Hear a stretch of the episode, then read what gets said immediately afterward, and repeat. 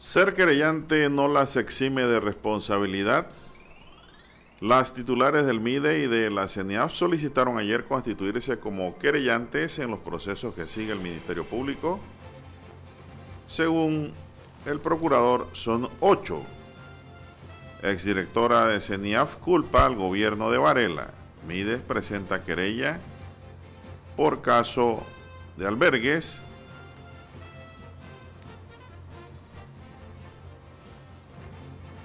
Contrato del nuevo hospital del niño recibe refrendo. Parece ser que ahora sí.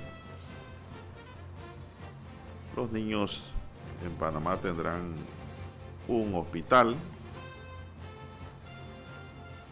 Y esto no fue por más que falta de voluntad de los últimos dos gobiernos. Tribunal niega nulidad a hermanos Martinelli. La saga continúa.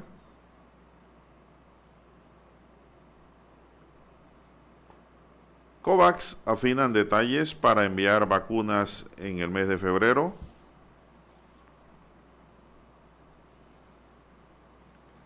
También tenemos que Circuito del Café, un impulso para el turismo en la región occidental del país.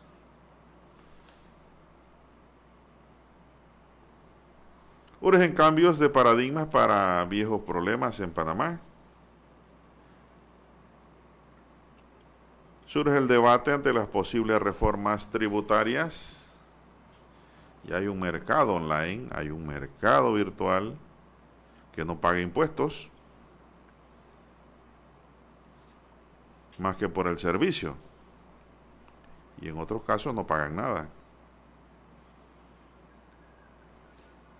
Panamá y las nuevas variantes del coronavirus. Salud ha vacunado a su personal de primera línea y gente que trabaja directamente, aunque no están en trazabilidad, están vinculados al tema del COVID-19. Las vacunas se están poniendo. Están vacunando también a los ancianos mayores. También pues hoy se dan más detalles de lo que ayer comentamos aquí en Omega sobre el homicidio y femicidio que se dio en el distrito de La Chorrera, a mano de encapuchados.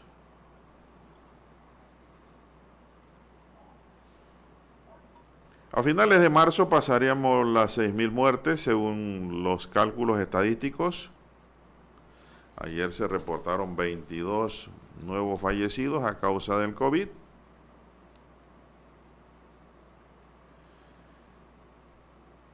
También tenemos que un homicida pagará 15 años en prisión por matar a un profesor.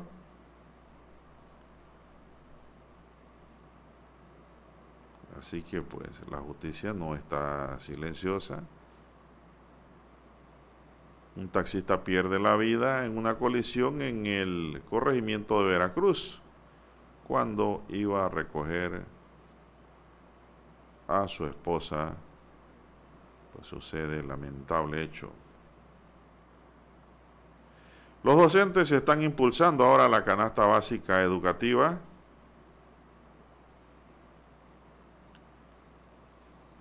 Bien, amigos y amigas, también la justicia está bajo la presión por el caso de albergues. Indudablemente que aquí habrán funcionarios y exfuncionarios investigados a pesar de que ayer pues las instituciones públicas presentaron querellas, ahora falta determinar si sus querellas son admitidas o no.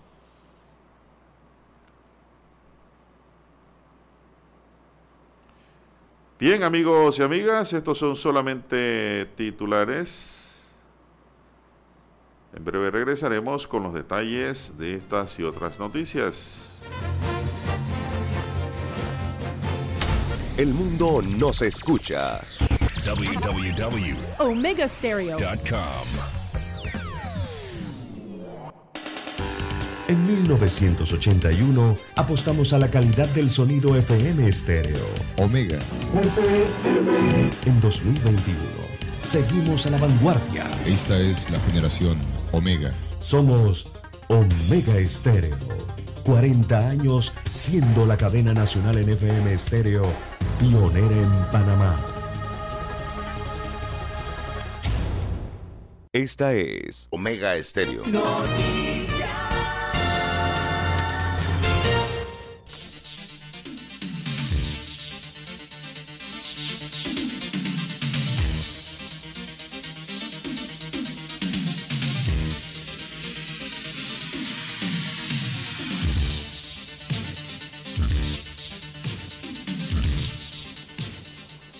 Bien, amigos y amigas, hoy es viernes 19 de febrero del año 2021.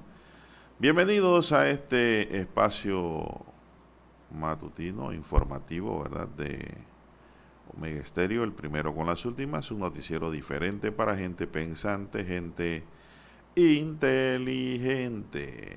Gracias por estar siempre a la espera de su noticiero. Algo totalmente diferente. ¿Y por qué? Porque la noticia es comentada. Eso se da todos los días al llegar el alba. No nos quedamos en la noticia plana, siempre vamos más allá.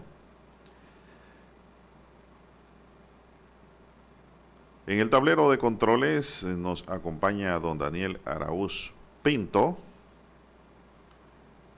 En la mesa informativa les acompañamos.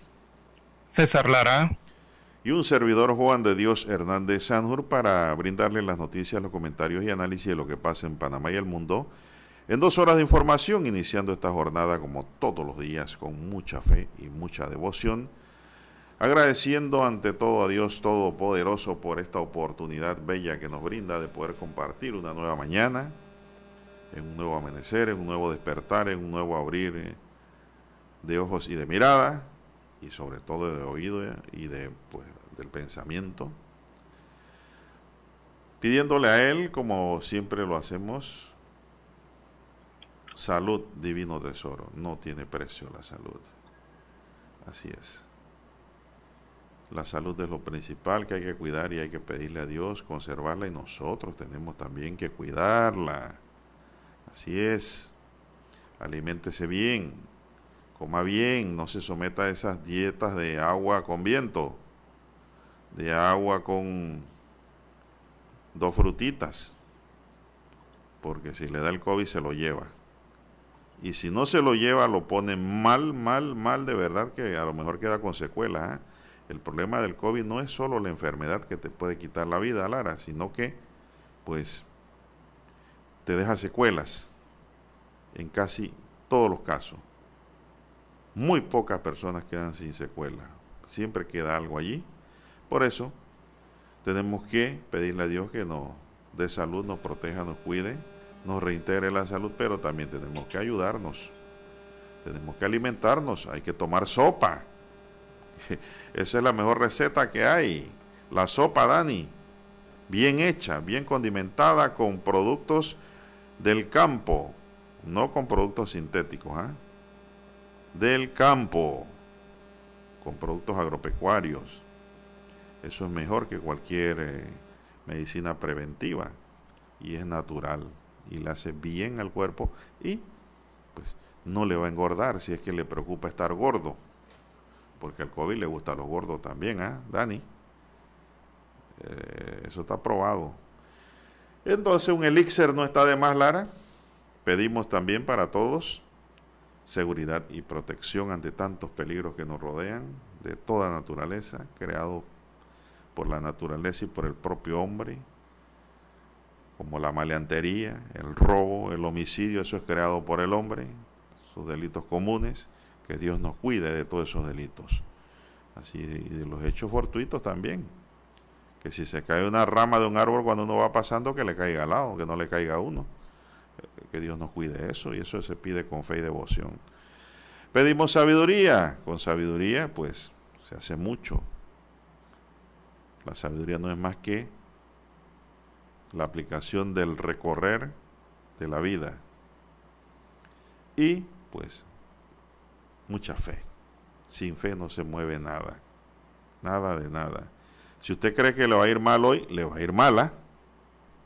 Por eso es que hay que estar positivo, con buena vibra, pensando siempre en que las cosas van a salir bien y si no salieron bien, van a salir bien más adelante, pero hay que estar positivo. No podemos cambiar la mentalidad porque el pensamiento es energía, la proyección telepática es fuerza.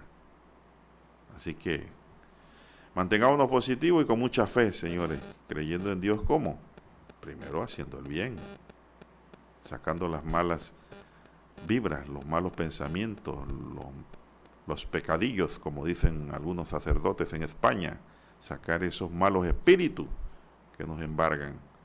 ¿Cuáles son? Dirán la gente, ¿cuál? Oye, hay muchísimos malos espíritus de la envidia, de la grosería, que el, el, espíritu de la codicia, de la gula, ¿no?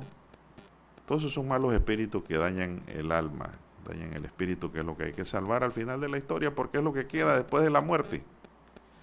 Yo lo dejo hasta allí con esa reflexión, don César. Muy buenos días, ¿cómo amanece en la provincia de Cocle hoy? Muy buenos días, don Juan de Dios. Eh, muy bien, acá desde provincias centrales.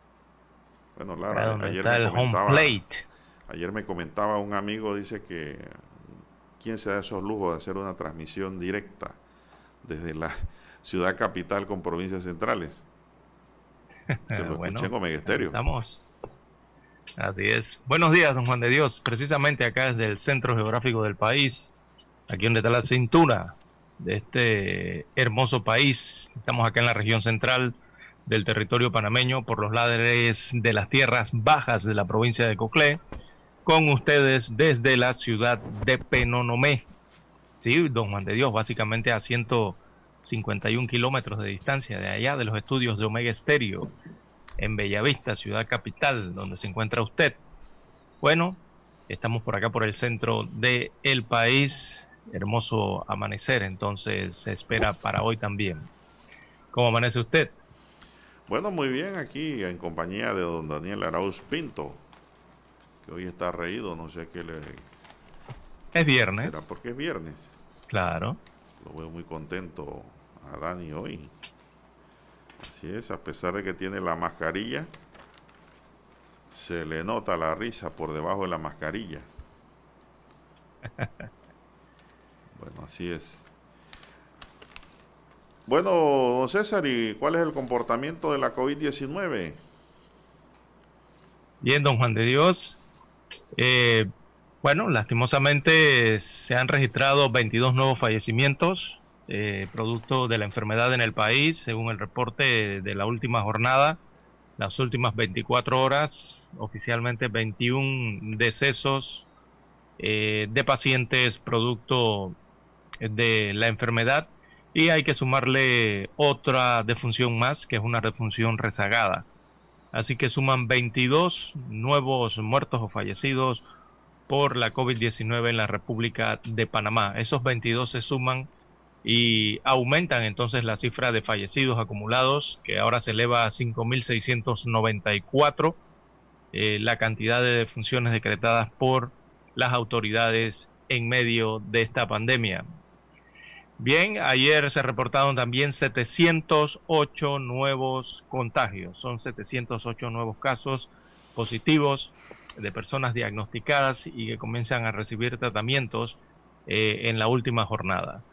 Eh, esos 708 entonces elevan la cifra de casos totales de Panamá a 334.463 contagios totales a lo largo de estos 11 meses de pandemia son 708 nuevos casos. Eh, también tenemos que eh, hay 11.333 casos activos, eh, cifra que viene descendiendo, nos alegra mucho, 11.333 casos positivos, activos, perdón, eso es bueno. Y bueno, de los recuperados, la cifra sube a 317.432 personas que lograron restablecerse, lograron recuperarse, lograron curarse eh, de esta enfermedad. De los casos activos, veamos allí, eh, tenemos en alojamiento domiciliario a 9.889 personas recibiendo tratamiento ambulatorio en sus casas, sus residencias. Eh, de ellos, los que están en casa en residencia son 9.514 en ambulatorio y 377 en hoteles hospitalizados. En cuanto a los pacientes, tenemos 1.446 en pacientes hospitalizados, de ellos 1.229 están en sala y 217 pacientes eh, continúan ingresados en unidades de cuidados intensivos. Una cifra que ha aumentado levemente en los últimos días. Así que así se encuentra entonces las cifras del COVID-19 en Panamá para esta fecha 18, es el informe del 18 de febrero del 2021. Para anunciarse en Omega Estéreo, marque el 269-2237. Con mucho gusto le brindaremos una atención profesional y personalizada. Su publicidad en Omega Estéreo. La escucharán de costa a costa y frontera a frontera. Contáctenos 269-2237. Gracias. En centrales telefónicas, la casa del teléfono es tu mejor opción. Asesoramos y ofrecemos buena atención. Con años de experiencia trabajando para ti.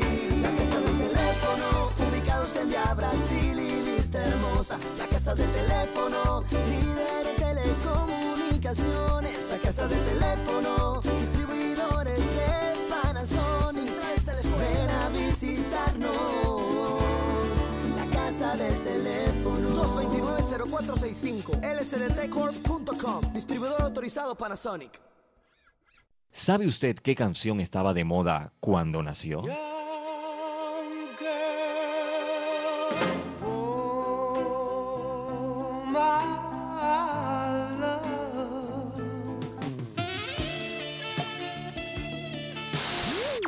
Cuando el hombre llegó a la luna, ¿cuál era el tema que estaba sonando en la radio?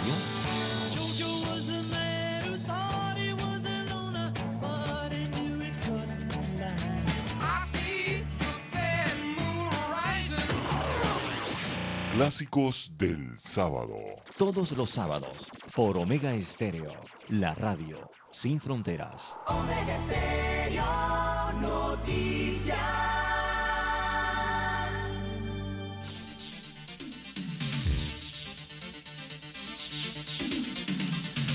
Bueno, avanzamos, Lara. 217 pacientes luchan por su vida en la unidad de cuidados intensivos. Ese número no baja está rondando siempre los 200. Y pues ese es el umbral, como quien dice, pues de un fallecimiento, cuidados intensivos o cuidados máximos, cuando la persona pues depende de un cuidado más dedicado, más especial, inclusive a veces cuando no tiene, no se puede valer ni por sí mismo, necesita el auxilio pues de los intensivistas. Hay 217, Lara, según el 217 con aparatos especiales eh, que dan soporte a su vida, a varios órganos del cuerpo. Por eso están en unidades de cuidados intensivos. Soporte principalmente a los pulmones, ¿no? bueno, ayer eh, conversaba Lara con el doctor Miguel Antonio Bernal, nuestro amigo, ¿Qué dice don Miguel Antonio? ¿Recuperado? Eh, todavía no, no, recuperado no, todavía. No ha ¿Proceso todavía? Ah, bueno, está, en proceso. La cosa fue seria, me dijo. La cosa fue seria, porque mire que todavía está en el hospital. Sé que el COVID eh, le tocó el pulmón también y ahí es donde eh, quedan hospitalizados. Bueno, pero él toma mucha, mucho jugo de naranja, dice allá en la villa. Ah, muy bueno. Mucho mucha vitamina C, buenos alimentos y le gusta y agua, mucha sopa también. Líquidos y agua, sobre todo agua, agua. Y agua. Y eso le ayudó mucho. Y nos escucha don Miguel Antonio, agua, beba mucha agua. Sí, él está escuchando allá en su cama, pero ya dice que está casi recuperado los pulmones, ¿no? Que es lo que los médicos bueno, nos alegra. le cuidan al paciente que queda hospitalizado. Sí estuvo, eh, estuvo malo. Así es, estuvo malo. Y otro que sigue mal, eh, bueno, ya el doctor está saliendo, pero hay otro doctor, abogado y catedrático y juez marítimo, el doctor Calixto Malcolm, pues eh, necesita donación de sangre. Sangre. 6 a 7 pintas. Él está en el Hospital Santa Fe, tengo entendido. Correcto. Entonces está necesitando sangre el doctor Malcolm esto para su recuperación. Si es, ya lo saben pues los donantes, la gente que le gusta o puede ayudar, porque a muchos nos gusta y a veces no podemos. Pues los donantes ya saben de que pues, pueden salvar una vida. Así es. Pues, bueno, don Juan de Dios, con todas estas cifras eh, volvemos y machacamos en lo mismo, remarcamos en lo mismo. Eh, Panamá, la pandemia está aquí. Panamá no tiene controlada su pandemia todavía, a pesar de que se han, han dado mejores números, ¿verdad? La situación ha dado un buen respiro al país recientemente, pero eh, la crisis está aquí. la pandemia no está controlada aún y hay que seguir haciendo los, esfuerzos en conjunto. Lara, es difícil de hablar de un control.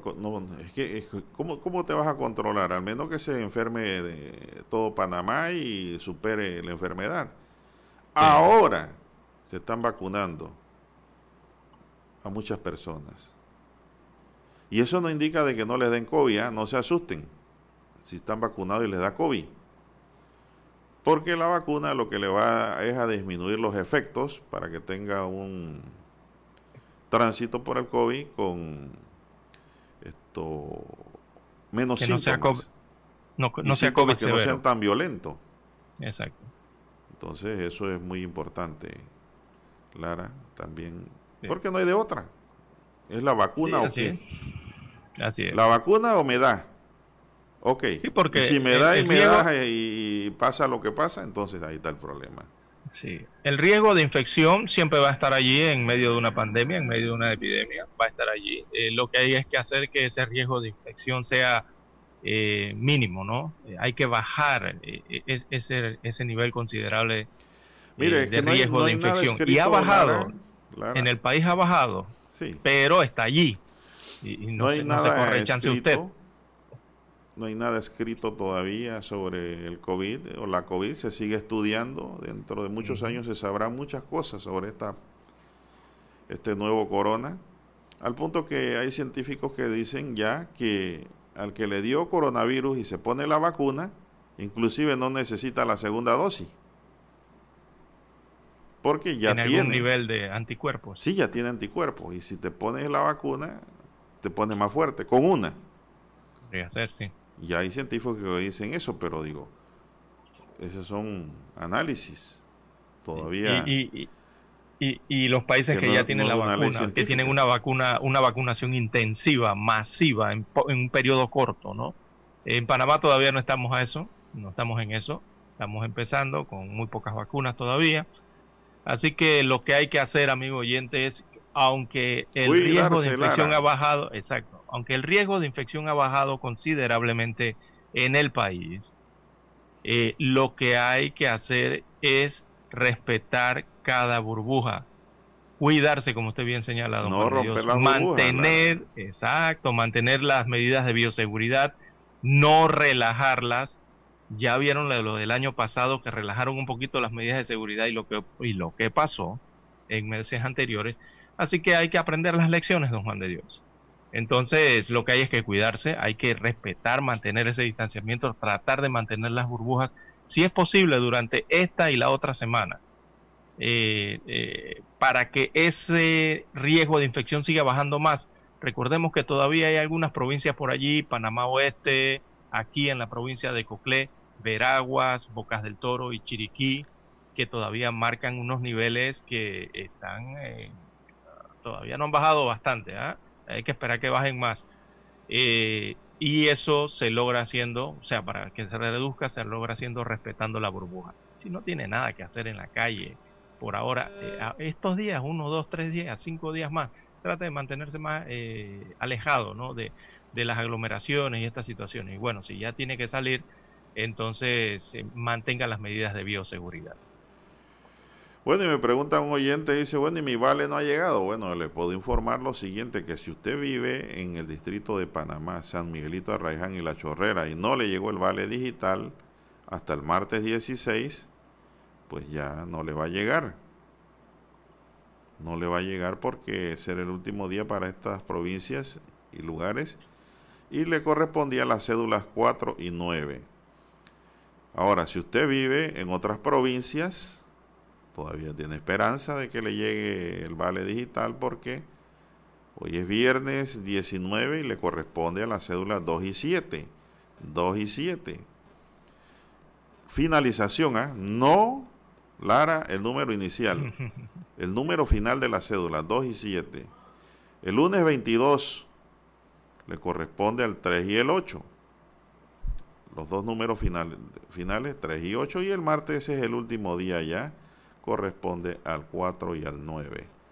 Así que si no le ha llegado su vale digital y su cédula finaliza en esos números y está en otras provincias que no sean Panamá, San Miguelito, Arraiján y La Chorrera, pues le va a llegar sin lugar a duda en esa fecha. No ha terminado el proceso. Vamos a hacer una pausa para escuchar nuestro himno nacional.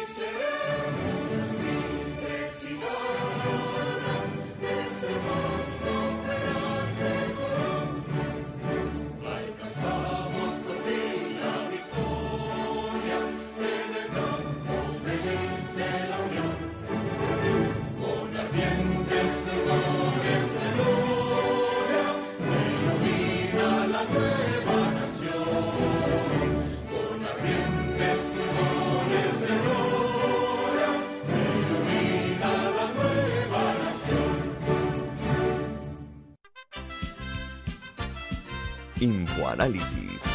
De lunes a viernes, de 7 y 30 a 8 y 30 de la mañana por los 107.3 FM de Omega Estéreo.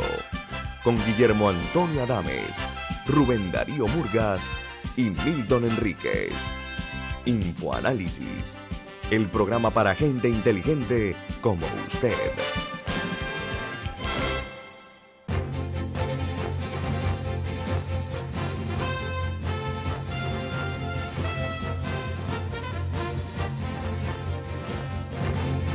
Son las seis cinco minutos, señoras y señores, seis cinco minutos, pues a cuidarse mucho. Ayer el Metro de Panamá aconsejó a sus usuarios de que cuando van en el metro no estén hablando, Lara. que eviten la periquería, el, que eviten el parloteo, ¿verdad? Que lleven su mascarilla junto con su antifaz plástico, porque son lugares de aglomeración. Son esas son las cosas que te van a proteger por falta de distanciamiento. Así que pues los que van en el metro eviten estar hablando y comentando porque allí hay focos de contaminación, lo mismo que los que andan en buses y más si son buses piratas, buses de rutas internas que van apiñados como garrapata. Así que lleve su mascarilla, lleve su antifaz plástico, su careta, que son muy importantes ante esta ola de COVID que azota el mundo lleve su botellita de alcohol, o su gel alcoholado y cuando usted se baja del bus o del metro, límpiese bien las manos nuevamente y mantenga los controles al máximo. Son las 6, 7 minutos. Dígame, César, porque iba a, eh, otra materia. Nos preguntaban por acá en cuanto a ese mismo tema, eh, por qué las muertes se mantienen en promedio 20 por día. Eh, para este mes eh, bueno, ayer se registraron 22 muertes. Eh, ese registro se mantiene así. Recordemos que eh, en cuanto a las muertes, estas cifras, estas métricas, como le llaman los, los estadísticos o los epidemiólogos, en cuanto a los fallecimientos, eso está rezagado sobre los casos de infección y hospitalizaciones. La gente ha notado que las hospitalizaciones han bajado, las cantidades y también los contagios, o sea, los casos nuevos. Pero los fallecimientos, eso viene rezagado y eso tiene una razón, amigo oyente que nos escribe, porque eh, los que están gravemente enfermos por COVID-19, recordemos que ellos pueden fallecer semanas después, ¿verdad? Eh, no, eh, eso hay algunos que pueden mantenerse 15 días, 30 días, hasta más de un mes, algunos hasta dos meses en estas salas de hospitalizaciones o, cuidados intensivos. Y muchos se recuperan, muchos al final eh, salen de ese estado eh, semanas después. Eh, hay otros que no, lastimosamente, pero no hay una fecha específica. Por eso esas gráficas, esos números no deben relacionarlos tanto con el tema de los, de los números de casos de infecciones o contagios y la, el de las hospitalizaciones, los descensos me refiero en este caso, no las disminuciones. Por eso es que todavía se registran gran cantidad, eh, esas cantidades eh, y se van a estar registrando eh, por esta semana. Quizás esta semana ya esté bajando un poco, ¿no? Pero es una cifra rezagada, recordemos, por el momento. Bueno, Bien, oyente, no sé si compartes, Lara, con el oyente que dice que están aumentando los casos nuevos. Eh, Mm, todavía no podemos, eh, con eso de 700 ayer todavía no podemos decir que, que, han aumentado eh, gradualmente, ¿no? Porque los porcentajes, si busca el, déjeme buscarle aquí rapidito el informe, verá el porcentaje de positividad de, de las pruebas. Por ejemplo, ayer se realizaron pruebas, pero el porcentaje de positividad está en 8%. 8.08. 8, sí, un tanto 8%, porque fueron unas 8.700 pruebas. Eh, y verá el porcentaje del día anterior, por ejemplo, eh, del 17 de febrero, que el porcentaje era de 12% de positividad de las pruebas, las 4.000 pruebas. Así que hay que esperar un poco más de tiempo allí, algunos días más, eh, para establecer una tendencia en cuanto si los contagios volvieron a aumentar o no. sé que en un solo día no se puede determinar. Exacto, no se Porque de pronto en ese día hicieron más pruebas. Sí puede ser, ¿no? O el porcentaje subió o bajó quizás en ese día. Si continúa subiendo, sí. Así es. Eh, en, ese día entonces ya, ya le va dando un indicativo, un indicio, ¿no? Pero, eh, se necesitan varios días para saberlo. Pero no me gusta, Lara, ese número. Ah, no, aclaro, a nadie le gusta porque todos están pensativos con el tema de el éxodo que hubo de personas entre las provincias eh, durante los días del carnaval. Pero si usted no vio la noticia de que en un bus le hicieron hisopado a los que iban en el bus o venían. Ajá. Y encontraron tres. Dios. Positivos. ¿Usted qué cree que pasó con el resto de los ocupantes? Ay, Dios mío. Tiene que tener mucha inmunidad para no contagiarse. Y contacto y, y bien cubiertos, ¿no? Con las medidas de bioseguridad. Exacto. Bien, 6, 11 minutos. Hay una pausa acá, dice don Dani. Vamos a la pausa. vamos a la pausa.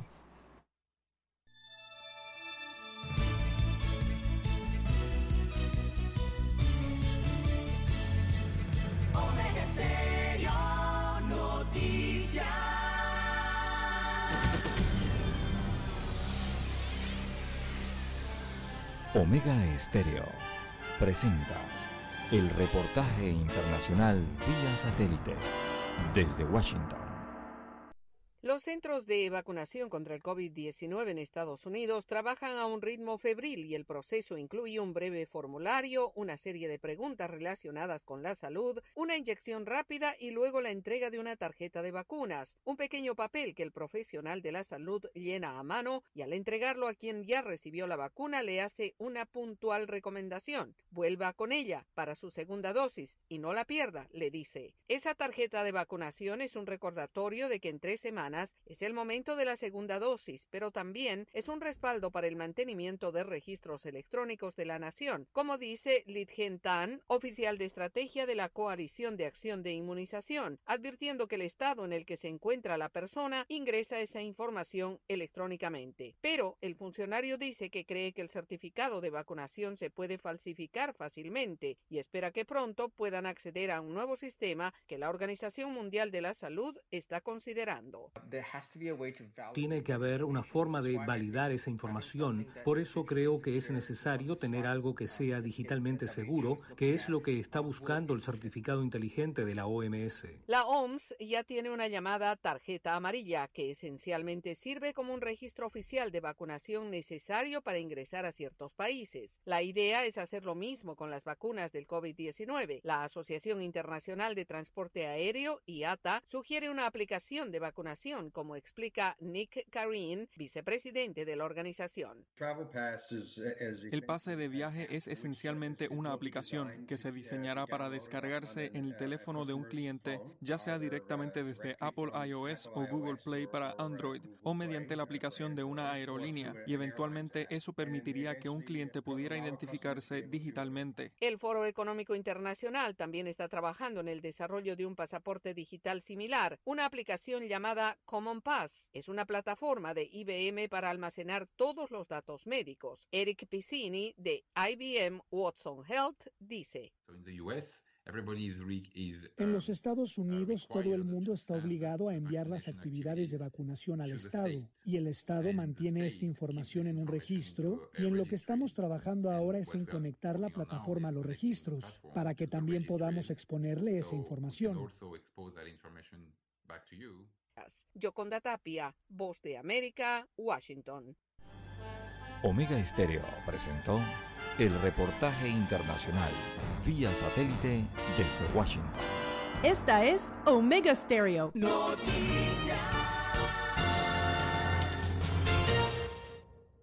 El 7 de febrero de 1981 ocurrió uno de los hechos más importantes de la radiodifusión en Panamá. Escuchan Transmisiones de prueba de Omega Estéreo. Los panameños fuimos testigos del nacimiento de la mejor cadena nacional en FM Estéreo. Desde el dominante Cerro Azul hasta el imponente Volcán Barú. Las 24 horas. Omega Estéreo. 40 años de innovación.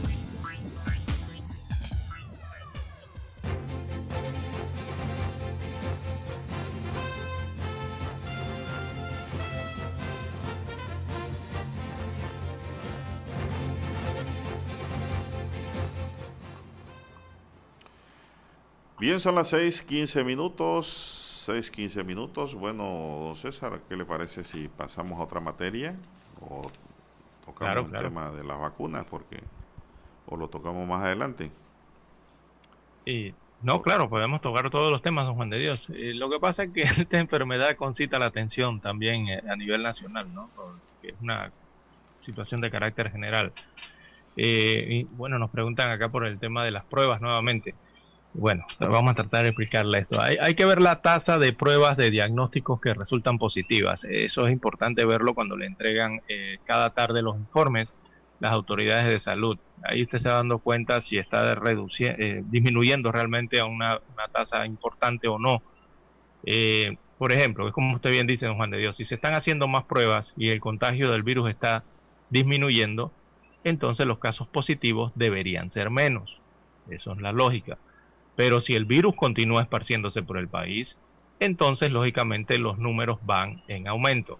Eso es algo parte del sentido común y la lógica, ¿no?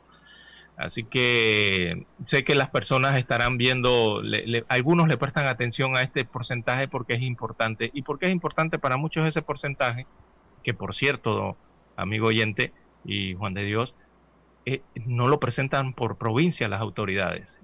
Yo creo que las autoridades cuando dan las cifras deberían presentar los porcentajes por provincia. Eso sería ¿Cómo, bueno. está, ¿Cómo está la provincia de Chiriquí? ¿Cómo está la de Coclé? ¿Cómo está la de Darién, Panamá? ¿Cómo avanza Panamá Oeste, que ha tenido un avance interesante también? Eh, ¿Para qué? Para que las propias poblaciones, las propias comunidades de, de, estas provincias o comarcas eh, eh, le pongan empeño a, a, tratar de reducir los casos, don Juan de Dios, a tratar de cuidarse más para lograr una especie de meta, ¿no? Eh, provincial. Y sé que algunos lo miran porque saben perfectamente que la tasa de casos positivos eh, debería acercarse al 5%, por lo menos a nivel provincial. Bueno, aquí hablamos en Panamá a nivel nacional, ¿no? Cuando esa tasa se acerca al 5% nacional, es que, lo, es que se recomienda entonces que los países que están confinados, estos países que como Panamá, que tienen medidas de cuarentena por 14 días o algún otro tipo de restricciones, allí cuando se acerca ese nivel del 5% es que se comienzan a levantar esas restricciones más, más fuertes, ¿no? Que se aplican para tratar de contener el virus. Por eso muchos siguen ese porcentaje, ese que le hablan del 8%, del 12%, del, por eso. Porque todos esperamos, todos, anhelamos que ese porcentaje llegue a 5 y baje más cuatro, tres, eh, todos anhelamos eso, ¿no? Pero bueno, eh, el país eh, todavía ese porcentajito está por arriba del 5% y entonces allí es como las autoridades toman las decisiones de si liberan estas restricciones o no. Por eso es que hay, una, hay unos, unas provincias y comarcas que no tienen cuarentena en este momento y hay otras provincias que sí tienen cuarentena. Que por cierto, dentro de las que tiene cuarentena y tiene unos números muy buenos que han bajado bastante en los últimos días es la provincia de Los Santos. Eh, tienen unos números muy buenos, no entiendo todavía por qué la tienen en cuarentena. Supongo yo que será por el tema geográfico, muy cerca a Herrera, que sí tiene unos porcentajes altos, eh, y la conectividad que tiene, ¿no? la vecindad que tienen allí eh, Herrera y Los Santos.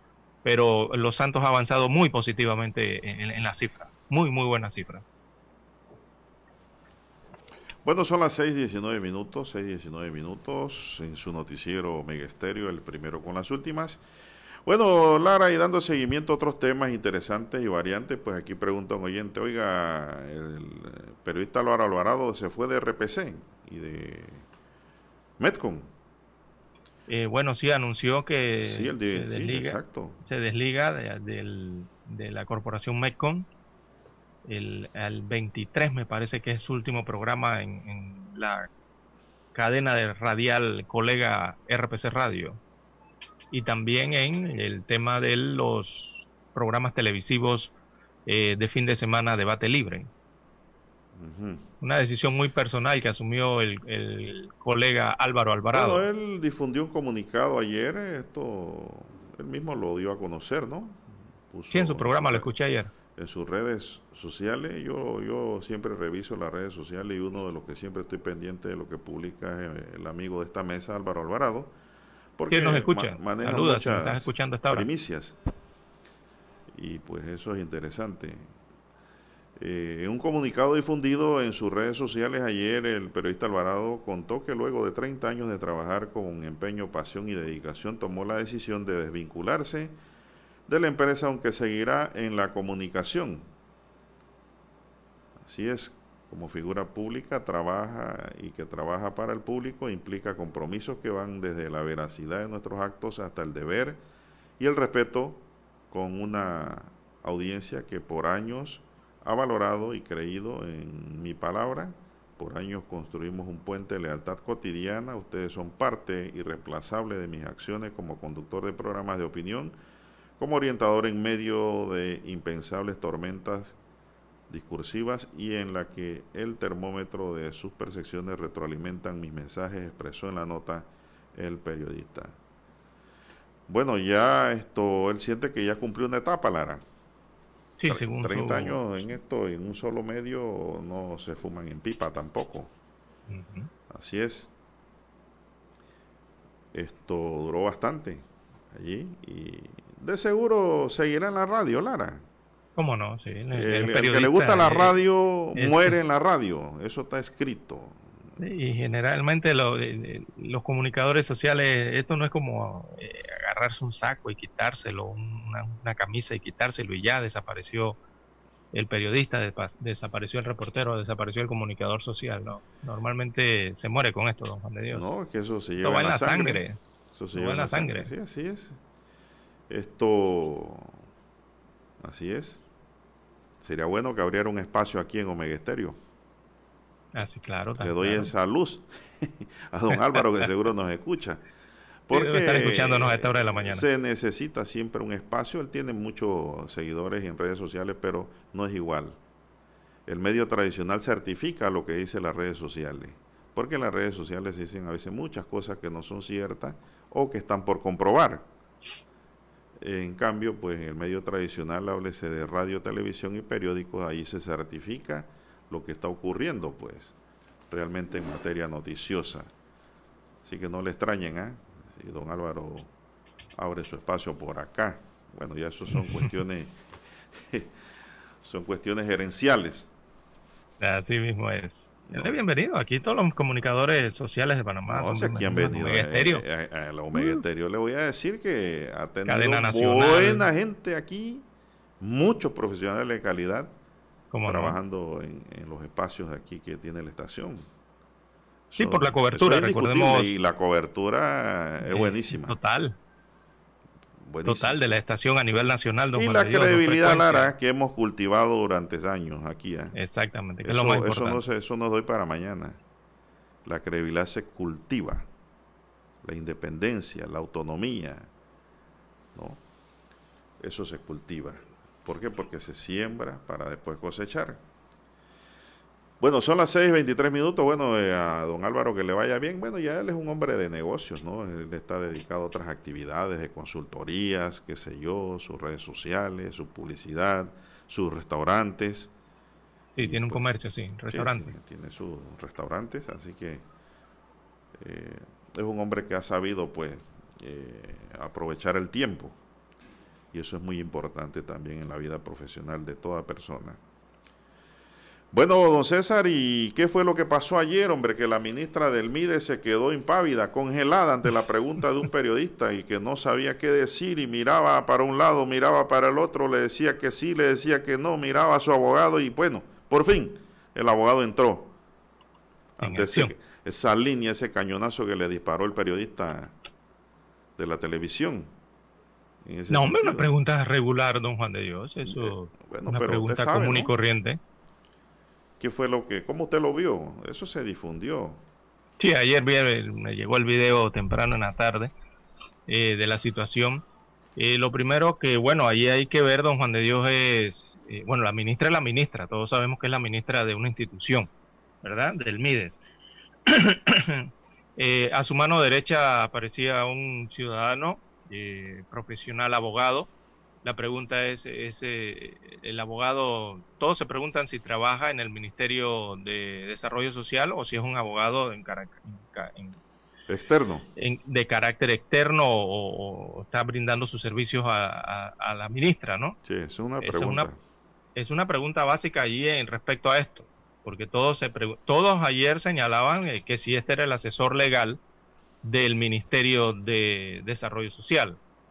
Bueno, esa pregunta eh, yo no, se la, no le tengo respuesta hasta el momento. Tiene que investigarla el día de hoy. Eso a partir de por qué intervino este abogado en medio de las declaraciones de la ministra. Eh, no sé, don Juan de Dios, qué información usted tiene al respecto, si él es funcionario de la institución del MIDE o si es un abogado de carácter personal. ¿no? Bueno, como fuera Lara, como fuera, eh, si fuese abogado externo contratado para presentar querella, porque es penalista el licenciado Cabeza, Luis Cabeza. Es un experimentado abogado, eh, mucha experiencia en materia penal, en realidad es profesor también el amigo Cabeza esto, profesor de Derecho, esto, eh, el error de él estuvo en decir que la ministra no era abogada, ¿no? Eso. Esto, y no se preocupen porque también vamos a entrar en el fondo de este tema, porque muchos dirán, mire, están tocando temas Hora y media para hacerlo. Sí, señor.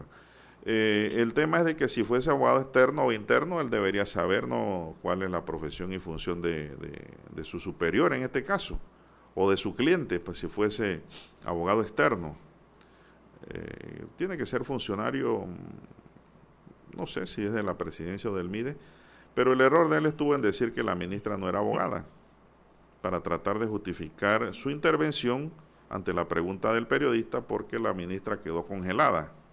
Fue una pregunta también dura, Lara, pero bueno, a preguntas sabias, respuesta sabia. No lo pudo hacer la ministra en ese momento. Esto, y él auxilió, pero la auxilió como quien dice, no muy bien porque dijo que ella no era abogada. No, no era necesario decir eso tampoco.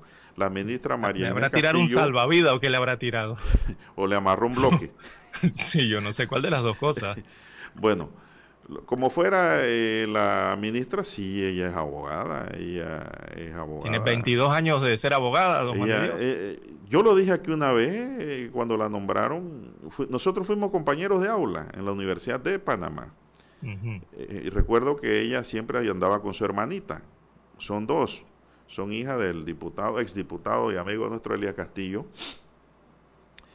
Esto.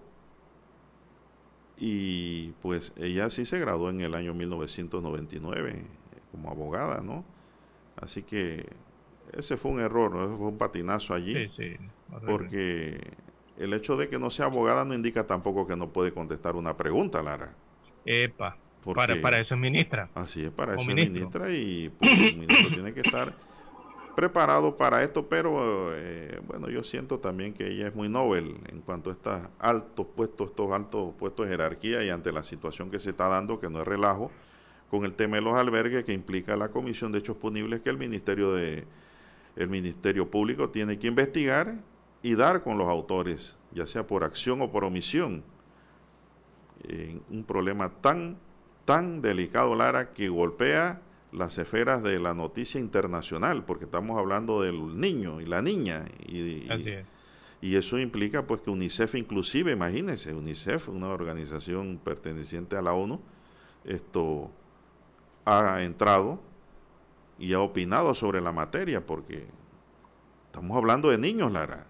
Estamos hablando de seres vulnerables totalmente que los estados tienen la obligación de proteger y que por cierto deja muy mal al que está gobernando o el que ha gobernado en el caso de las investigaciones cómo se vayan a desarrollar. Así es. Eh, vamos a estar tratando este tema. Tenemos que entrar a los periódicos en unos segundos, don Juan de Dios. pero eh, vamos a estar tratando este tema de, lo que significa ser funcionario, todas las responsabilidades que implica, lo que acarrea y bueno, lo ocurrido ayer allí en la Procuraduría. Adelante, hemos entrado en el fondo. Omega Estéreo.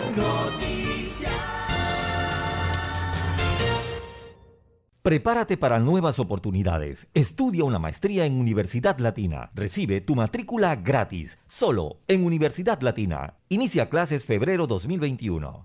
El 7 de febrero de 1981 ocurrió uno de los hechos más importantes de la radiodifusión en Panamá. Escuchan Transmisiones de prueba de Omega Estéreo.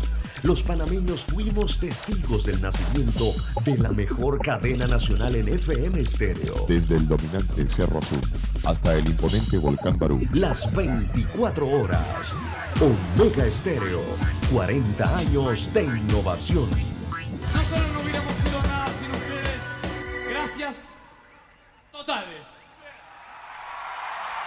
Presentamos Escuchando el periódico. Los titulares de primera plana de los diarios locales de hoy.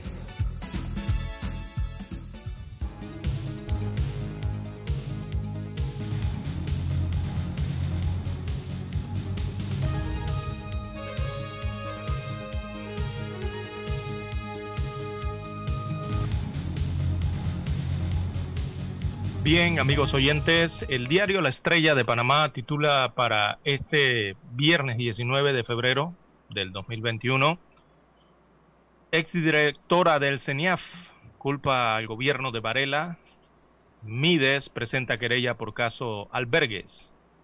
Destaca el principal titular que la exdirectora del CENIAF, Idalia Martínez, dijo que desde el 2017, bajo la administración de Juan Carlos Varela, se desinstitucionalizó la entidad responsable de velar por la niñez. El Mides presenta querella, lo hizo el día de ayer, y el sociólogo Alonso Ramos, quien fue el que elaboró el informe, ha recibido amenazas. Bueno, aparece fotografía de Idalia Martínez en portada del diario La Prensa y es ex directora del CENIAF, abro comillas, le cito. El gobierno de Varela tiene que dar explicaciones eh, de por qué se dieron subsidios a los albergues sin la debida supervisión. Cierro comillas. Es lo que dice Idalia Martínez, hoy abogada. En otros títulos del diario La Estrella de Panamá para hoy destaca un reportaje con el título Villar dice que hay que evaluar cada una de las alternativas. Se trata del facilitador del diálogo por la Caja del Seguro Social, él es de nombre Joaquín Villar, confía que en agosto se tenga una propuesta consensuada para salvar la entidad que administra los fondos eh, de las jubilaciones, de las pensiones, diría yo. Eh, no se puede hablar de subir la edad de jubilación si no se analizan otras alternativas, destaca la estrella de Panamá, junto a la fotografía de Villar.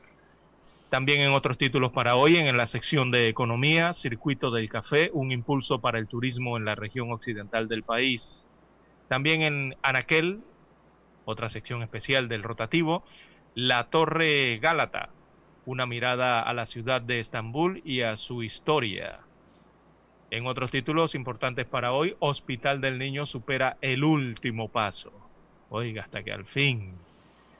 Bueno, este último paso ocurrió en la Contraloría General de la República, allí en la Avenida Balboa, el Contralor General Gerardo Solís, en compañía del Ministro de Salud Luis Sucre y el director del Hospital del Niño Paul Gallardo, refrendó el contrato para la construcción del nuevo centro hospitalario que estará en la Avenida Balboa. La obra se inicia luego de casi 10 años de promesas. Abro comillas, eh, cito a Gallardo, dice, realmente nos sentimos eh, complacidos porque este era el último paso que se necesitaba para que este sueño sea una realidad. Fue lo que declaró Paul Gallardo, que es el director del Hospital del Niño en la actualidad. Así que acompaña este titular, una gráfica en la oficina en momentos en que se firma este contrato, eh, con la presencia allí del ministro de Salud y también el director del Hospital del Niño. Firma el Contralor General. Bien, en otros títulos eh, para la mañana de hoy urgen cambios de paradigmas para viejos problemas. Hay una entrevista especial con la socióloga Nadja Vázquez. Eh, allí se analizan las historias o las históricas, más bien luchas de mm, las mujeres y esta socióloga entonces considera que es indispensable una acción colectiva caracterizada por la participación de la ciudadanía eh, plena y ajena al control del poder. Los reclamos eh, de los distintos grupos tienen en común la defensa de la dignidad humana, ¿sí? de los derechos humanos. También para hoy titula el diario La Estrella de Panamá el debate ante las posibles reformas tributarias. Hay reportaje también de la abogada Lía Hernández. Eh, pide que un proceso de reformas tributarias se haga de manera más transparente y con la mayor participación ciudadana, mientras que la economista Maribel Gordón considera que es urgente cambiar el sistema tributario. Sin embargo, las propuestas no buscan corregir la distorsión tributaria. Destaca este artículo interesante en la página 5B del diario La Estrella de Panamá. Veamos la sección de deportes. Ellos titulan Oscar Terán, la adrenalina por los motores. Así que el piloto panameño calienta motores en Florida, en Florida, Estados Unidos, para su participación en la serie Trans Am el domingo. Así que habrá representación panameña allá en las pistas norteamericanas, estas pistas legendarias. Bien, amigos oyentes, estos son los títulos que presenta en portada el diario La Estrella de Panamá. Damos paso ahora a la lectura de los principales titulares del diario La Prensa. Así es, don César, el diario La Estrella de Panamá para hoy dice en su primera plana, ser querellantes no las exime de responsabilidad. Las titulares del MIDE y de la CENIAF solicitaron ayer constituirse como querellantes en los procesos que sigue el Ministerio Público. Según Ulloa, son ocho. El diario La Prensa dice en su primera plana, inversión extranjera directa disminuye 43.7%. Contrato del nuevo Hospital del Niño recibe refrendo. La Contraloría refrendó el contrato para la construcción de las nuevas estructuras que albergarán el Hospital del Niño Dr. José Renán Esquivel. Tribunal niega nulidad a hermanos Martinelli.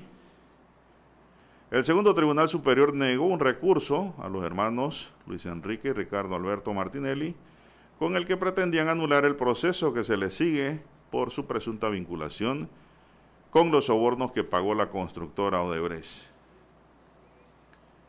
COVAC dice afinan detalles para enviar vacunas en febrero. La OMS informó que se prevé que el grueso de la primera ronda de entregas de vacunas del mecanismo COVAX, del cual es parte Panamá, tenga lugar en marzo y que a finales de febrero se realicen algunos envíos tempranos a aquellos participantes que ya hayan cumplido con ciertos criterios establecidos. En economía, dice René Quevedo, ¿de dónde vendrán los empleos? Es una gran pregunta. En panorama, una nueva opción para los damnificados de Bambito. Página Vivir dice Panamá y las nuevas variantes del coronavirus. Y en panorama se plantea un interrogante. ¿El Molirena perderá espacio en el gobierno? Bien amigos y amigas, estos son los titulares de primera plana del diario La Prensa y concluimos así con la lectura de los titulares correspondientes a la fecha. Hemos presentado Escuchando el periódico. Los titulares de primera plana de los diarios locales de hoy. Noticias. Omega Estéreo presenta el reportaje internacional vía satélite desde Washington. Uno de los principales científicos de Pfizer dijo que la compañía está en conversaciones con reguladores para probar una versión de refuerzo de su vacuna contra el COVID-19, diseñada específicamente para una variante altamente contagiosa que se está propagando en Sudáfrica y otros países. Los aspirantes a la presidencia de Nicaragua se comprometen a apoyar una candidatura unitaria para las elecciones generales en noviembre. Desde Managua informa Daliana Ocaña. Los políticos opositores como principales aspirantes a la presidencia de Nicaragua se comprometieron a someterse a un proceso de selección de candidatos para las elecciones generales de noviembre próximo a través de un documento denominado Unidad Nicaragua Primero. El líder campesino Medardo Mairena señaló que la demanda de su organización es la unidad de todos los sectores. Y es este momento de demostrarle al pueblo de Nicaragua que en realidad estamos por Nicaragua, que por encima de un interés de una candidatura, primero está Nicaragua. Daliano Caña, Voz de América, Nicaragua. El canciller mexicano Marcelo Ebrard dijo que habló con su homólogo ruso Sergei Lavrov, quien le confirmó que el fin de semana se enviará a México el primer cargamento de vacunas Sputnik 5 contra COVID-19. Omega Estéreo presentó el reportaje internacional vía satélite desde Washington. Para anunciarse en Omega Estéreo marque el 269-2237. Con mucho gusto le brindaremos una atención profesional y personalizada. Su publicidad en Omega Estéreo. La escucharán de costa a costa y frontera a frontera. Contáctenos 269-2237. Gracias. Omega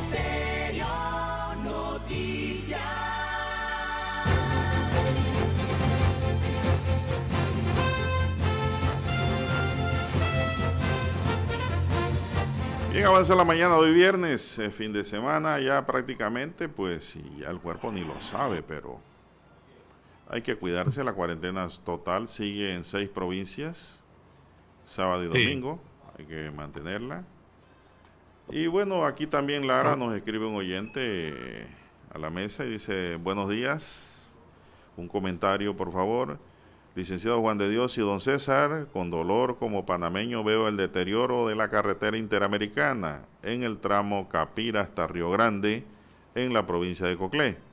Los peores tramos son Loma Campana, la recta de Sajalice, Bijao hasta Santa Clara. Pero el tramo de Antón Penonomé hay huecos en la vía que si caes te puedes volcar, son enormes. Puente sobre río Coclé, antes de Río Grande. Hay un hueco que se ve el agua del río y el mismo fue reparado el año pasado. Veo con tristeza como que no hay ministro del MOD por los últimos tres gobiernos que repare esto. Invitamos al presidente entonces, digo yo acá, a que haga su recorrido en un carro que no tenga esas amortiguaciones especiales que usan los carros que alquila la presidencia. Que vaya en un sedán común y corriente, así como llegó en un taxi eh, a los actos del 9 de enero, ¿no? Que se vaya también en un taxi para que sienta lo que está pasando en la vía y ponga a la gente a trabajar y le destine presupuesto también. Porque si presupuesto no se puede. Eh, eh, a mí me ha tocado, nosotros que viajamos hacia el interior, oiga, pasar sobre puentes, don Juan de Dios, en que ya no tienen concreto. O sea, las ruedas del vehículo pasan sobre el, hierro sí, el mismo del hierro, puente. El, hierro está expuesto totalmente. Y no estoy hablando simplemente de la ciudad capital. Estoy hablando de tramos en la carretera hacia el interior de la República, en puentes acá en Panamá Oeste, que, que en Coclé, que, tienen el hierro allí y, lo, usted lo puede tocar allí. Las, las ruedas pasan sobre el hierro en vez de pasar sobre el asfalto o en concreto.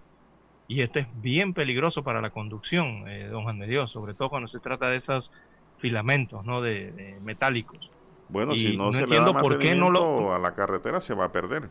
Exacto, no, y, si usted tiene, usted tiene un puente que tiene el hierro expuesto, eso es urgente, eso es crítico, reparar, don Juan de Dios, inmediatamente.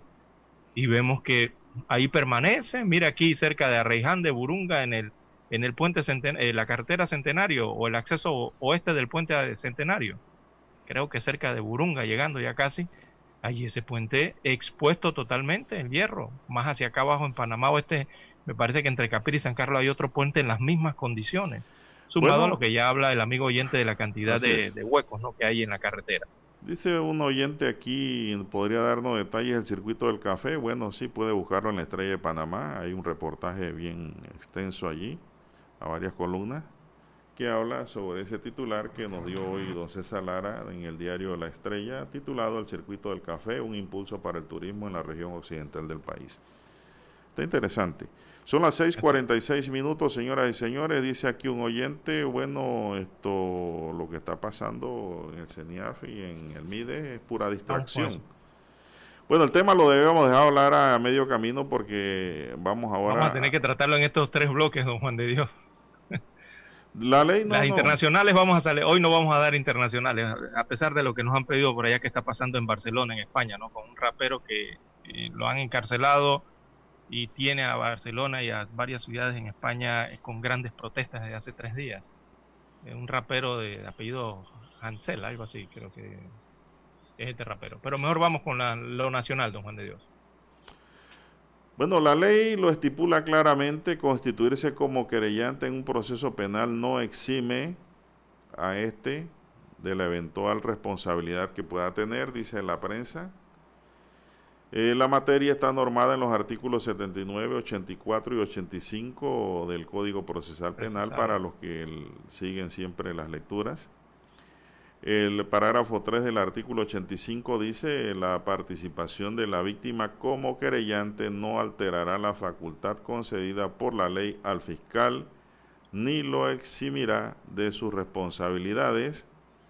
En el caso de los abusos cometidos contra menores en al menos 14 albergues bajo la tutela de la Secretaría Nacional de la Niñez y Adolescencia y Familia, CENIAF, y el, el Procurador de la Nación, Eduardo Ulloa, lo confirmó ayer dijo que aunque la titular del Ministerio de Desarrollo Social, María Inés Castillo, y la directora del CENIAF, Mayra Silvera, solicitaron constituirse como querellantes en los procesos que sigue el Ministerio Público por los presuntos abusos, ello no las exime de su posible responsabilidad. Ulloa explicó que el MIDES y la CENIAF puede accionar en función de salvaguarda de los fondos públicos o de la fiscalización de la ley o lo que le ordena la ley, pero esto no excluye la posibilidad de que personal de esos despachos sean imputados. Hasta ahora suman ocho los procesos abiertos por los presuntos abusos. Más claro no puede estar, Lara. Sí, porque eso ya lo, eso lo venimos explicando aquí y en redes sociales. Sí, ha quedado como el ambiente, bueno, no todos son abogados en Panamá, ¿no? Usted que si es abogado lo comprenderá mejor que, que nosotros pero quedó en el ambiente eso de que si pueden ser querellantes y a su vez querellados, ¿no? O, muchas personas han quedado con esto de que, de, que se puede ser juez o parte también, que se ha escuchado mucho en la opinión pública. Y creo que allí la prensa eh, hace una buena explicación, ¿no? De, para poder tener claro el papel del querellante eh, en este proceso penal. Eh, y, y, porque es importante, considero ahí el tema de la aportación probatoria, ¿no? Porque está el tema de que son parte del proceso. Así es. Bueno, Lara, eh, es un tema meramente técnico para poder entrar a la profundidad del fondo del asunto. Y es que el CENIAF a nuestro criterio sí puede ser querellante, porque muchos y la mayoría de esos niños y adolescentes están bajo la tutela o la protección del CENIAF ya sea provisionalmente hasta que se den las adopciones o cuando estos lleguen a mayoría de edad, que ya tienen autonomía e independencia, ¿no? Por el paso del tiempo. Pero el tema aquí es de que, como usted dice, algunas personas dicen que no se puede ser juez y parte, pero yo quiero aclarar esto. Ni la CENIAF ni el MIDES son juez y parte, porque la investigación según la ley penal y la constitución la deben adelantar, manejar y dirigir el Ministerio Público. Ellos son los llamados a dar pasos a la investigación, uno, determinando el tipo de delito que se ha cometido y dos, buscar a los autores de esos delitos. Y es ahí en donde pues no se descarta que hayan funcionarios y exfuncionarios del MIDE y del propio CENIAF involucrados en estos temas por omisión, Lara por omisión. Sí, sí, En los albergues pudieran estar la comisión de hechos punibles por acción, es decir, la vinculación directa de los autores con la víctima. Exactamente, por, eso eh, toma importancia el tema de, comprender también eh, qué es ser un funcionario público y la, y la responsabilidad que implica ser un funcionario público, ¿verdad? Todo lo que acarrea un cargo. Por eso la situación que se ha desenvuelto alrededor de, esas declaraciones de la ministra que, bueno, eh, desafortunadamente le ocurrió lo que le ocurrió. Esto, eh, lo otro, Lara, eh, que quiero manifestar es que ni la ministra Castillo ni la licenciada Silvera del CENIAF, a mi juicio, pudieran tener algún tipo de vinculación a los hechos investigados. Simple y sencillamente porque las dos son nuevas en el cargo. exacto. ¿Eso qué indica? Que si van a buscar retrospectivamente, es decir, caminar hacia el pasado dentro de los hechos acontecidos para determinar si hubo delitos allí y dos, la vinculación de esos autores en donde pudieran entonces encontrarse funcionarios de más tiempo en estas instituciones o exfuncionarios que no cumplieron con su deber en su momento. Entonces, eh, eh, eso indica de que el querella, ellos como querellantes, pues, no se eximen ni se sustraen de la posible responsabilidad para nada. Ellos son coadyuvantes, son, eh, Lara, colaboradores de la investigación. Eso es lo que es un querellante, para los que no, no, lo comprenden. Porque el denunciante denuncia, no tiene la obligación de colaborar, solo da el conocimiento a la autoridad investigadora de que se ha cometido un posible delito y la autoridad investiga llámese policía, llámese ministerio público. Pero cuando se habla de querellante, se establece el compromiso de que se va a colaborar con la información y lo que se tenga también con el Ministerio Público, que es la que dirige la investigación penal. Más eh, nadie. Exactamente. Entonces no son juez y parte, son colaboradores. Sí, porque hay, que ver cómo van a eh, cómo, eh, qué es lo que van a investigar al final, ¿no? Todavía esto está incipiente en este caso, porque está el tema de, si hay indicios de corrupción, indicios de malos manejos de recursos, peculados, lo que sea, ¿no? Lo que vaya a resultar allí. O está la otra parte también de, de si se descubren eh, o comprueban abusos sexuales, el, tema de las lesiones físicas o mentales, todo eso, ¿no? Que creo que son distintas las situaciones allí, don Juan de Dios.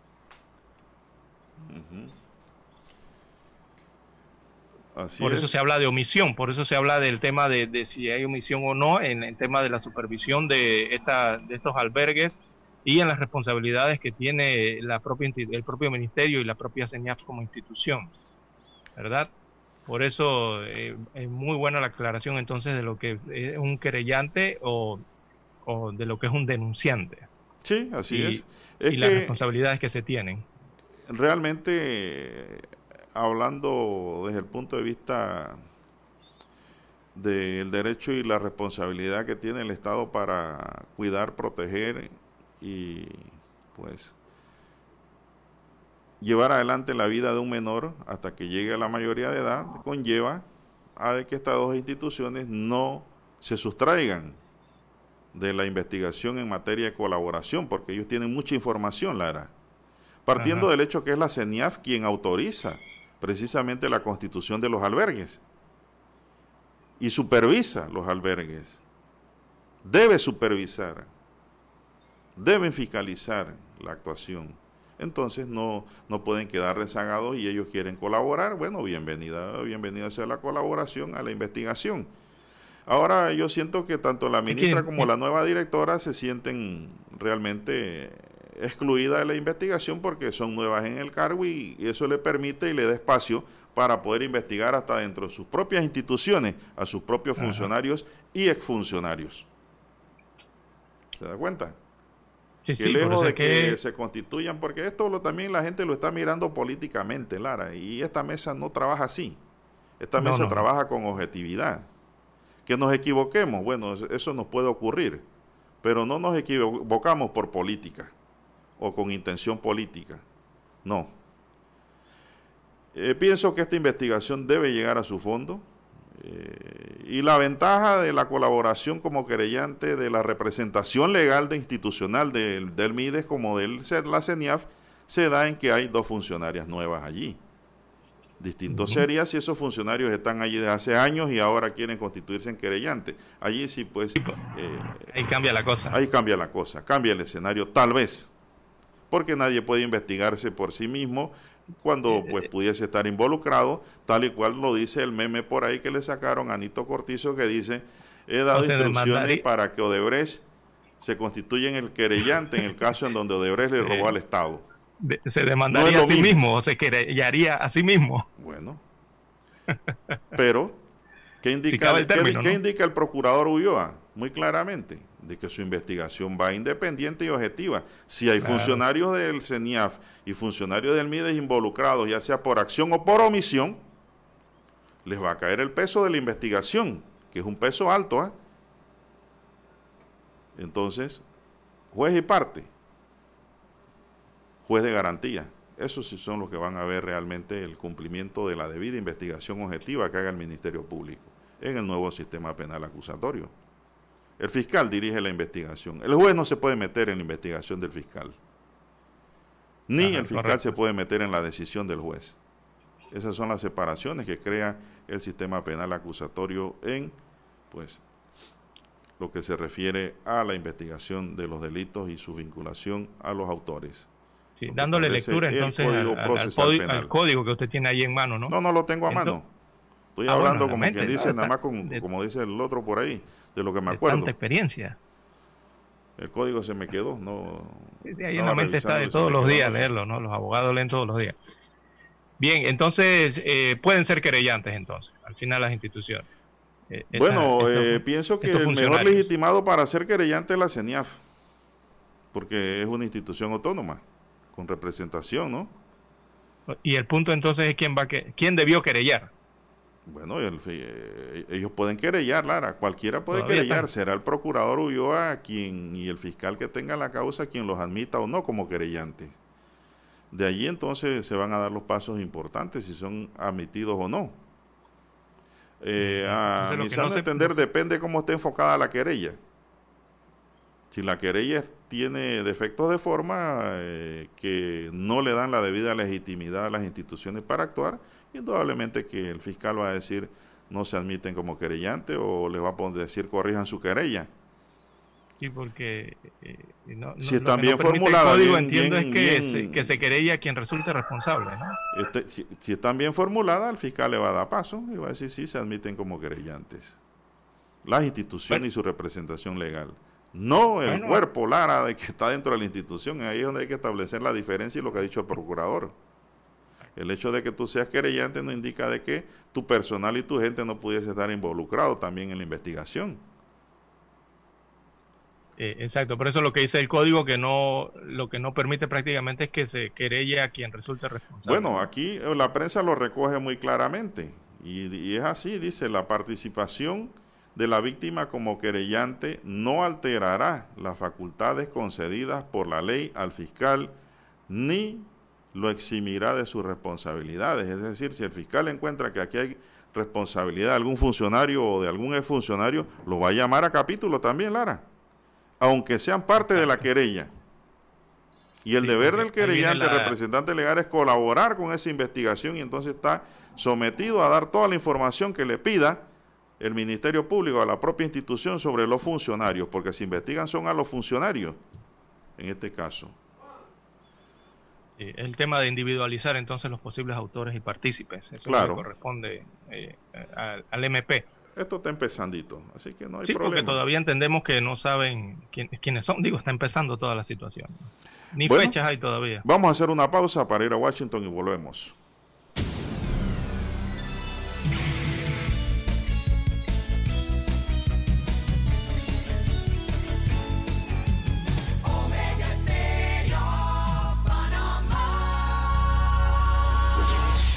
Desde Washington, vía satélite y para Omega Estéreo de Panamá, presentamos Buenos Días, América.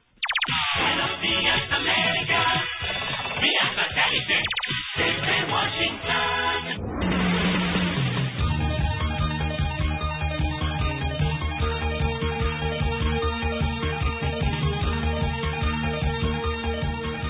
Desde Washington les informa Henry Llanos. Estados Unidos anuncia 4 mil millones de dólares en fondos para COVAX, el esfuerzo global de vacunas contra el COVID-19. El informe con Luis Alberto Facal. La Casa Blanca está apoyando un impulso global para distribuir las vacunas contra el coronavirus de manera equitativa, prometiendo 4 mil millones de dólares para un esfuerzo multilateral que la administración Trump rechazó. En una reunión del G7, el grupo de las siete economías más grandes del mundo, el viernes, el presidente Biden anunciará un financiamiento inicial de 2.000 millones para Gavi, la alianza de vacunas que será utilizada por COVAX, dijeron altos funcionarios de la administración en una sesión informativa.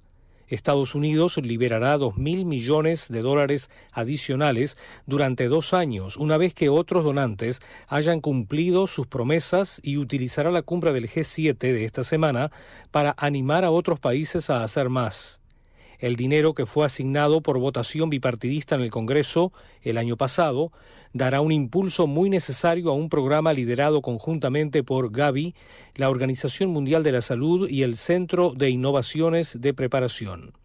Thomas Bolicki, director del programa de salud global del Council on Foreign Relations, dijo que el dinero sería significativo para COVAX, que ha tenido problemas para recaudar fondos suficientes desde que se anunció el año pasado. Aunque más de 190 países han aceptado participar, la administración Trump optó por no participar en parte debido a la disputa del expresidente Trump con la OMS. Luis Alberto Facal, Voz de América, Washington. El gobierno del presidente de Estados Unidos, Joe Biden, anuló el jueves la restauración de las sanciones de la Organización de Naciones Unidas a Irán por parte del expresidente Donald Trump, un anuncio que podría ayudar a Washington a avanzar hacia la reincorporación al acuerdo nuclear de 2015 destinado a frenar el programa nuclear de la República Islámica. El embajador interino de Estados Unidos, Richard Mills, envió una carta al Consejo de Seguridad de la ONU en nombre del presidente Biden diciendo que Estados Estados Unidos por la presente retira tres cartas de la administración Trump que culminaron con su anuncio del 19 de septiembre de que Estados Unidos había vuelto a imponer las sanciones de la Organización de Naciones Unidas en Teherán. Tres estados en Venezuela iniciaron el proceso de vacunación contra el COVID-19. Desde Caracas nos informa Carolina Alcalde. El canal del Estado de Venezuela divulgó imágenes del momento en el que el personal sanitario recibió las primeras dosis de la vacuna rusa Sputnik V en Caracas. El ministro de Salud, Carlos Alvarado, puntualizó que 60 centros hospitalarios cuentan con congelador, equipo de personal capacitado para ejecutar el proceso de inmunización. Toda esa lista de personas es una data que se ha venido levantando en las últimas semanas. Los primeros en recibir la vacuna de estas 100.000 dosis que llegaron de Rusia, sea el personal que está trabajando. Carolina, alcalde Voz de América, Caracas. África rebasó la barrera de los 100.000 decesos confirmados por COVID-19, mientras el continente, elogiado por su respuesta al inicio de la pandemia, enfrenta ahora un peligroso rebrote y escasez de oxígeno para uso médico. Somos más vulnerables de lo que pensábamos, dijo John Kegaxon, director de los Centros para el Control y Prevención de Enfermedades del continente desde Washington vía satélite y para Omega Estéreo de Panamá hemos presentado Buenos Días América. Buenos días América, vía satélite desde Washington. Nosotros investigamos profundamente para informar mejor. Eso quiere decir que en cada corregimiento, como en todo el territorio nacional, nuestros oyentes conocen la verdad completa de lo que ocurre en Panamá y el mundo.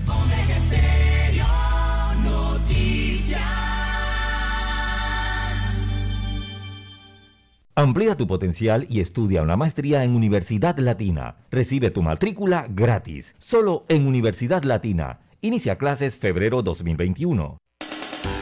En 1981 apostamos a la calidad del sonido FM estéreo. Omega.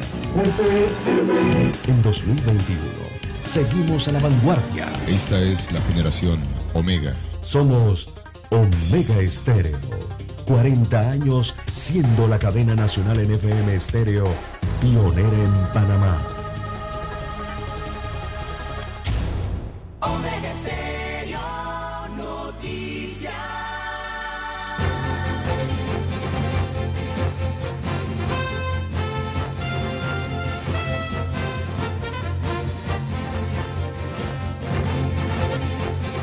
Bien, son las 7.05 minutos. Están en sintonía de Omega Estéreo cubriendo todo el país. Así es. Son muy importante, pues. Bueno, Lara, me parece que hemos explicado algunas cosas interesantes que vemos que hay mucha confusión en las redes sociales, ¿no? En cuanto al tema de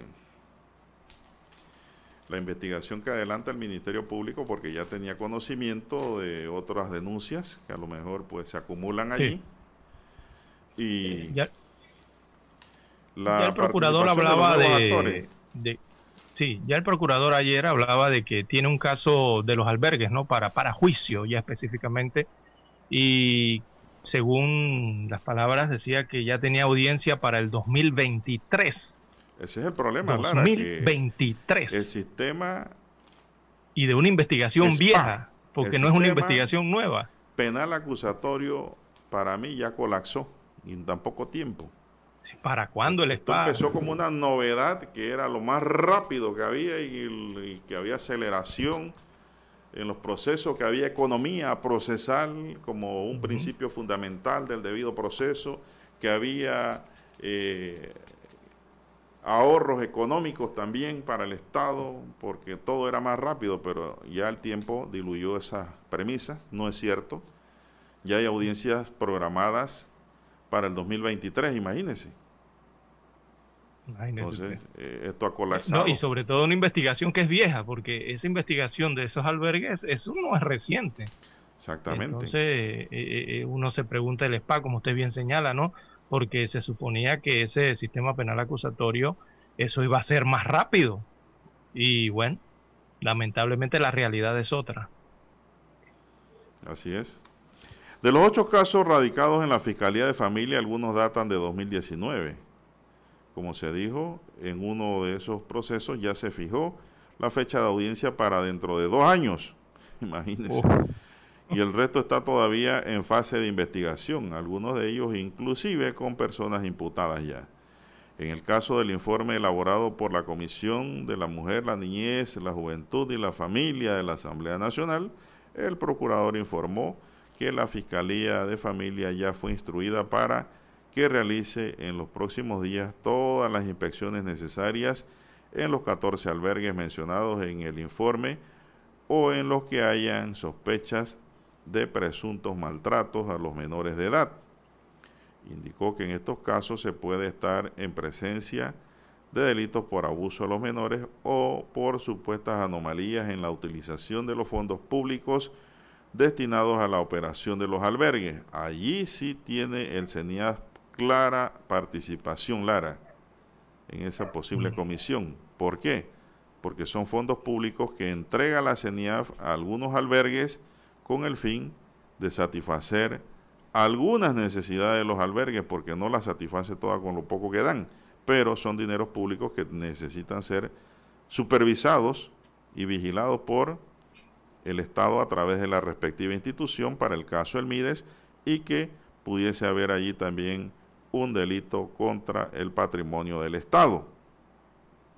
Y eso sí está también en, en la norma procesal penal para la clara participación de la institución afectada, en este caso. En el país hay 50 albergues de menores, dice la nota que tengo aquí, y de ellos solo uno está bajo la administración de la CENIAF.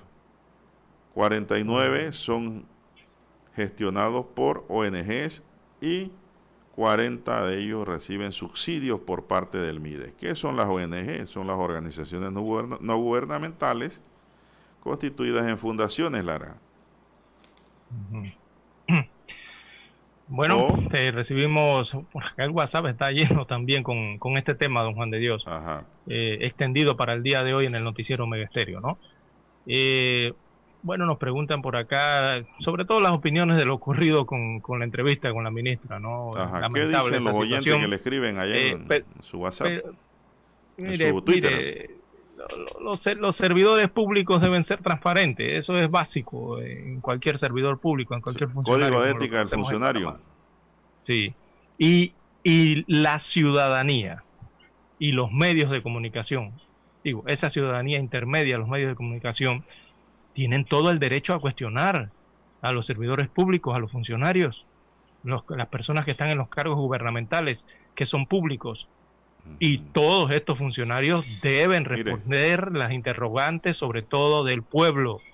Por eso son servidores públicos, porque sirven al pueblo, quien es que con sus contribuciones, sus impuestos, sus recaudaciones, entonces son los que mantienen al Estado y mantienen a los servidores públicos. Mire, Ellos eh, tienen que responder los cuestionamientos y las preguntas que se le hacen, don Juan de Dios. Aquí veo, Lara, eh, una respuesta eh, al tema que ya habíamos tocado y que coincidimos casualmente. Cuando el asesor legal del Ministerio de Desarrollo Social, Luis Carlos Cabeza, detalló que presentaron ayer dos poderes y dos querellas. Una por supuestos abuso de menores, como lo explicamos, y la otra por el manejo irregular de fondos asignados a los albergues, ¿vio? Eh, exacto, era lo que tratábamos de... explicábamos en antes que hay que dividir, porque va a tener que dividir el Ministerio Público, ¿no? No necesariamente. Son dos querellas que han presentado y que pudiesen tener relación. Cabezas afirmó que, el propósito de la ministra... allá lo tipifica el ministerio. Cabezas afirmó que el propósito de la ministra es que se investiguen estos hechos hasta las últimas consecuencias. Bueno, esta frase ya está trillada, Lara, lo de las últimas consecuencias. Ya. A su juicio, Castillo no tiene por qué renunciar como lo han solicitado la sociedad civil en los últimos días. Explicó que algunos casos de menores escapan de la competencia del MIDES ya que están bajo la jurisdicción de los juzgados penales. En los casos en que los menores están en manos de la CENIAF, el Ejecutivo sí puede accionar, dijo. Eso también ya lo explicamos, ¿no? Ayer y hoy. Eh, el abogado Pedro Meilán, asesor legal de la CENIAF, no sabía que Meilán estaba allí, precisó que esa entidad pidió al Ministerio Público constituirse como querellante en representación del Estado en los casos de presuntos abusos contra menores. Nos comprometemos a que todas las investigaciones sigan su curso y se va a dar toda la cooperación que podamos dar, aseguró. Precisó que los casos que guardan relación con el tema pecuniario, el Estado puede entrar fácilmente a través de las fiscalías anticorrupción e investigar, pero en materia de abuso sexual y maltrato existe una línea muy delgada que según advirtió hay que ver cómo vamos a proceder. Como cabeza, Meilán dijo que algunos de los menores que están en albergue se encuentran a órdenes de los juzgados, otros de sus padres y unos más de la propia CENIAF, y en los casos de estos últimos en los que el Estado puede intervenir y representar. Bueno, ya esa materia la explicamos ayer aquí, Lara, y hoy la retocamos de que sí hay, sí hay legitimidad en la causa, pero tiene que ser muy bien enfocada la querella y el poder sobre todo, ¿no? Para actuar en estos casos. Son las 7:14 minutos. Dani pide una última pausa. Acá vamos a la pausa y regresamos.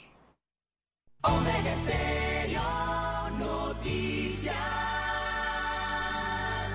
Omega Estéreo presenta el reportaje internacional vía satélite desde Washington. This legislation includes priorities from all sides. El senador Bob Menéndez, quien lidera el proyecto de reforma inmigratoria en Estados Unidos, volvió a defender junto a otros legisladores la propuesta que quiere impulsar la Casa Blanca.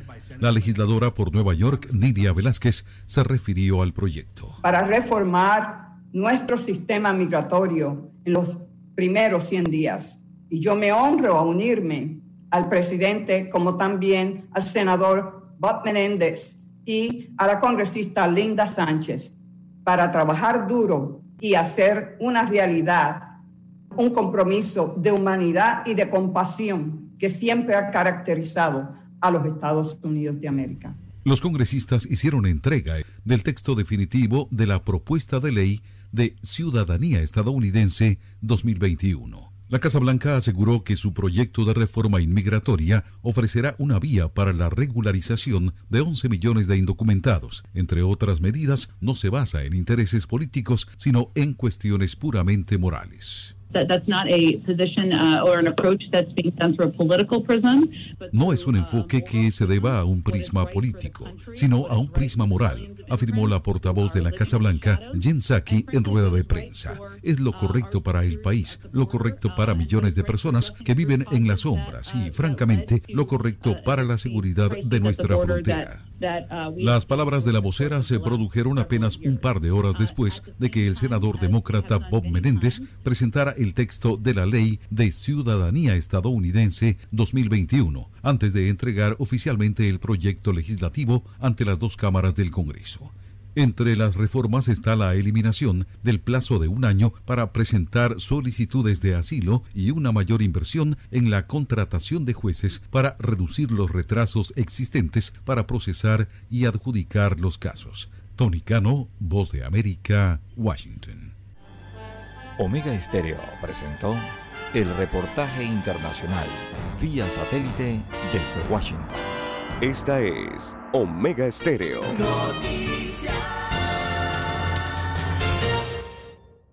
El 7 de febrero de 1981 ocurrió uno de los hechos más importantes de la radiodifusión en Panamá. Escuchan transmisiones de prueba de Omega Estéreo.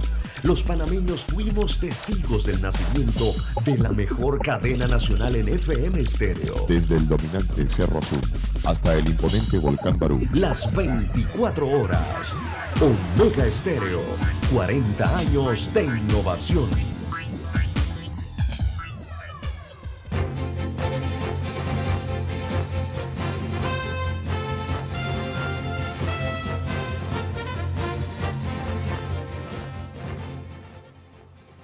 Bien, seguimos, son las 7.17 minutos. Aquí me escribe el abogado Edgar Arias, saludo hasta Chiriquí. Dice, buenos días, Juan, dice, ¿por qué no mencionan los albergues donde están y quiénes son sus responsables? ¿Y cuánto le aporta el Estado a cada albergue para su funcionamiento? Además, ¿cuáles son las reglas o reglamentos de esos albergues? Bueno, esto es interesante, esto corresponde a la parte, investigativa, ¿sí? Y también de los periódicos que tienen los espacios para ello, ¿no? Pero eso es parte ya de la investigación, pero lo bueno es que saber ¿no? cómo funciona esto, sin entrar en condenas, porque todos están amparados bajo la presunción de inocencia, Lara. Recordemos eso. ¿eh? Exactamente. Así es. Bien, eh, bueno, eh, don Juan de Dios, es que este, este, esta problemática la están viendo desde la parte, en opinión pública, la parte legal, ¿verdad? Que es lo que se debe seguir en la investigación pero también está el otro tinte, ¿no? El otro tinte de las opiniones eh, políticas allí, sobre todo por el caso de la ministra de Desarrollo Social y su actuar ayer, o la situación en que se vio involucrada en la presentación, ¿no? Luego, posteriormente, a, la, a las declaraciones frente a la prensa. Eh, nos preguntan si los funcionarios eh, tienen responsabilidad. Claro que tienen responsabilidades, amigo oyente. El funcionario público ser funcionario servidor implica responsabilidad y eso es algo que acarrea el cargo inmediatamente. Eh, ser responsable evidentemente implica que eh, eh, las personas o los funcionarios tienen que responder, digamos, por las consecuencias ¿no? que, generan sus conductas. Eso por una parte. Así que en el caso de los servidores públicos, las consecuencias, recordemos que, que surjan con motivo de lo que hacen o dejan de hacer por eso es que escuchan tanto esta palabrita de la omisión, ¿verdad? Eh, esta palabrita de la omisión en los deberes, en los derechos. Eh, en la función pública me refiero. Bueno, aquí me escribe eh, otro abogado del Ellos tienen que cumplir con sus obligaciones y saben que hay prohibiciones, saben que tienen límites, eso lo deben conocer los funcionarios públicos, saben que deben ejercer correctamente el cargo, a los derechos que les da el cargo y no incurrir en, eh, o tratar de no incurrir en ninguna eh, irresponsabilidad, ¿no? Y saber cuáles son sus responsabilidades también. Eh, bueno, es parte de lo que acarrea llevar un cargo público y sobre todo cargos públicos altos, ¿no? De, de, administradores, de gerentes, de directores de instituciones, de ministros, de, de presidente, vicepresidente de la República, evidentemente, ¿no? Y para eso, don Juan de Dios, los funcionarios tienen que conocer el ordenamiento jurídico vigente para las funciones que van a ejercer, para que sepan cuáles son sus responsabilidades ante los cargos que están eh, en las instituciones que están dirigiendo, ¿no? Porque eso lleva responsabilidades administrativas y, diversas responsabilidades. Eh, hay que estar clarito cuando se dirige una institución. Eh, dice un oyente aquí, es un exabrupto jurídico tratar de vincular a un funcionario con esos delitos. Para el caso en concreto de ser así, nadie aceptaría un cargo público. Aparte que no tienen el elemento vinculante del dolo. Solamente como tú lo señalas, Juan de Dios, solo si el funcionario tenía bajo su responsabilidad directa la vigilancia y supervisión de algunas víctimas del caso. Así es. Así es. Dice el amigo Boloski, el licenciado Boloski, dice, amigo, hay tal exasperación que publicar nombres de personas es peligroso, muy peligroso. Así es. Esto, pero el Ministerio Público no lo va a hacer por eh, la reserva de la carpetilla, del sumario investigativo. Por eso no lo deben hacer, ¿no? Porque ya lo dije, están amparados bajo la presunción de inocencia. Pero a mí no me extrañaría que los periódicos en su investigación que no están sometidos a ese tipo de reglas pudiesen investigar cuáles son los albergues, quiénes son sus representantes, cuánto reciben y cuándo le dieron los subsidios y cómo los dieron, ¿no? Y si se cumplió con la supervisión y cuáles son las reglas o reglamentos de los albergues, porque tiene que tener un reglamento cuando se constituyeron. Esto no es de que yo quiero poner una casa aquí, ya este es un albergue y voy a pedir que me manden. No, no, usted está regulado por ley. Usted tiene que tener sus propias normas internas también que justifiquen su existencia y funcionamiento. Son las 7.22 minutos, señoras y señores. Bueno, vamos a dejar que la la investigación continúe. El tema se torna muy interesante para el mundo jurídico. Así es, amplio, ¿no? Así es, vamos a ver. Y no, y, no hemos escuchado todavía lo que digan los abogados de los investigados. Acuérdense que el derecho a defensa es un derecho también existente, ¿no? Y, los señalados tienen derecho a defensa, a sus abogados, en una condición de igualdad con la investigación que adelanta el Ministerio Público dentro del equilibrio que se conoce como la igualdad de armas, eh, jurídicamente hablando. No de armas físicas, sino en la igualdad de condiciones, igualdad de derechos en la investigación, ¿no? Eso también vendrá más adelante cuando se hagan las imputaciones. O simplemente algunos albergues pudieran presentar poder ante el solo hecho de que se les mencione en una investigación. No necesariamente tienen que esperar la imputación. Y ya tendrán sus abogados también acceso a, a las carpetas, carpetillas que adelantan y establecer también las defensas que sean necesarias. ¿No? Así es, don Juan de Dios. Porque aquí no estamos, aquí no estamos, Lara, en un sistema de justicia eh, del código de Hammurabi. No estamos ante la justicia divina y no estamos, aquí hay derecho a defensa también. Derecho a aportar pruebas que sirvan de defensa también a los señalados, a los indiciados, para ser específicos, o imputados más adelante.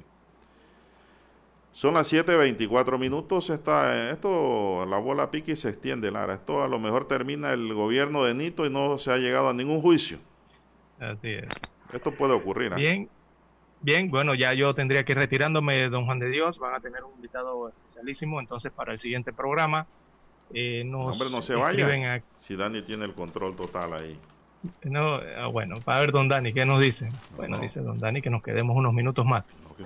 Bueno, don Juan de Dios, en otros temas, eh, bueno, los amigos oyentes siguen escribiendo a los WhatsApp, a las redes sociales, y nos dice un amigo oyente por acá del 0008, buenos días, dice, en cuanto al tema de Álvaro Alvarado, que tocamos bastante temprano en la mañana, dice, a la fecha Álvaro tiene sus programas por las redes sociales a las 9 de la mañana de lunes a viernes desde su propia cuenta. Saludos. Eh, sí, eso lo sabemos, todos tenemos redes sociales, eh, pero recordemos que hay diferentes tipos de medios masivos de comunicación. Las redes sociales es un tipo, una, una clasificación. Recordemos que hay más, hay televisivos, radio, eh, periódicos, eh, bueno, hay diversos, ¿no? En este sentido que nos escribe este amigo oyente. Él está saliendo de uno, es la radio y la televisión. Bien, 7.25 minutos de la mañana en todo el territorio nacional para que concluya el noticiero, don Juan de Dios. Bueno, seguimos acá nosotros. Son las 7.25 minutos, amigos y amigas, 7.25 minutos. Eh, hay una nota aquí, bueno, una nota positiva es de que se re, ya el Hospital del Niño, que es un sueño, ahora ya será una realidad. Si es será una realidad tras más de siete años de licitaciones fallidas, reclamos y cambios de gobierno. Se concreta el refrendo para la construcción de un nuevo hospital del niño en el corregimiento de Caledonia. El anuncio fue hecho ayer, luego de una reunión entre el ministro de Salud, Luis Francisco Sucre, el contralor Gerardo Solís y el director del Hospital del Niño, Paul Gallardo. La Contraloría General de la República detalló que el contrato original era por un monto de 614.1 millones de dólares, no obstante, se incluyó una adenda de reducción del monto por 170.2 millones de dólares, lo que implica que el proyecto adjudicado al consorcio español Acciona Construcción SA y que incluye la edificación y equipamiento del hospital una torre para estacionamiento y la reestructuración de los jardines tendrá un costo de 443.9 millones de dólares. Solís, en sus palabras, dijo que el referendo del nuevo hospital fue un proceso que implicó tiempo porque había que evaluar de forma meticulosa lo relativo a los costos. Así que también habló el director del Hospital del Niño, Paul Gallardo, y subrayó que el refrendo era el último paso que se necesitaba para que el sueño de un nuevo hospital sea una realidad. En tanto, Sucre lo definió como un día muy importante para la salud de la población panameña. Este contrato ingresó a la Contraloría para su aprobación en la segunda quincena de diciembre de 2020 y fue revisado por varias direcciones hasta su refrendo este jueves por la tarde. Bueno, esto es una excelente noticia, señoras y señores, una noticia muy positiva, por cierto. Este es un hospital que se necesita, pero para ayer, y va a ser un hospital moderno realmente, y esto precisamente va enfocado hacia la salud y bienestar de los niños, que es lo que nos preocupa ya nosotros, las personas adultas, en las nuevas generaciones, qué es lo que tendrá el país, ¿no? Porque los que hemos recorrido tal vez ya la mitad del camino o un poquitín, tin, tin, tin, tin más, esto, queremos un mejor país para todos, un mejor futuro para nuestros futuros hombres y mujeres del país. Bien, se nos agotó el tiempo.